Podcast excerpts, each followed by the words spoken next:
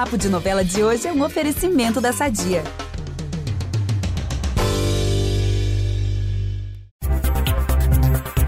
O Tenório passou de todos os limites e a gente chega a estar arrupiado com o que pode acontecer nos próximos capítulos de Pantanal. Estão preparados? Então segurem a minha mão e vamos ver o que deve rolar logo depois do ataque do fazendeiro contra Alcides e Bruaca.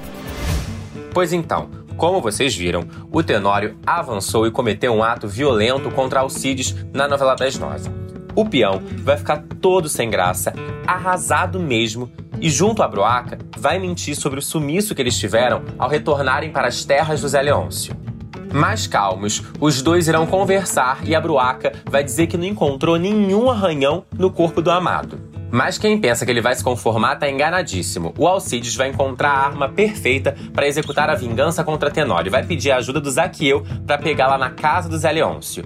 Uma zangaia, que é uma espécie de lança. Mas por que ela? Tudo isso porque o Cramulhão, um tempo atrás, disse que a vingança só seria consumada com uma arma que não fosse de fogo. Mas nem só de vingança vive o Pantanal. A Filó vai se oferecer para acompanhar o Zé Leôncio em alguns exames lá em São Paulo, contanto que o Tadeu seja o piloto do avião. O rei do gado vai se irritar com isso, vai até humilhar o filho. Mais climão por aí. No fim, a Filó como a nossa rainha sensata, vai ficar brava e vai mandar o Tadeu se arrumar mesmo assim para essa missão. Nas terras do Tenório, o silêncio é absoluto sobre a vingança dele, mas a calmaria será cortada pelas dores de parto da Guta.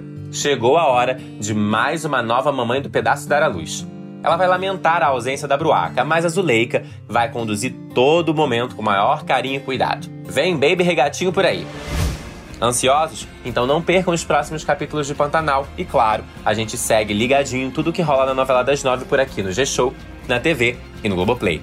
Amanhã eu tô de volta. Um beijo!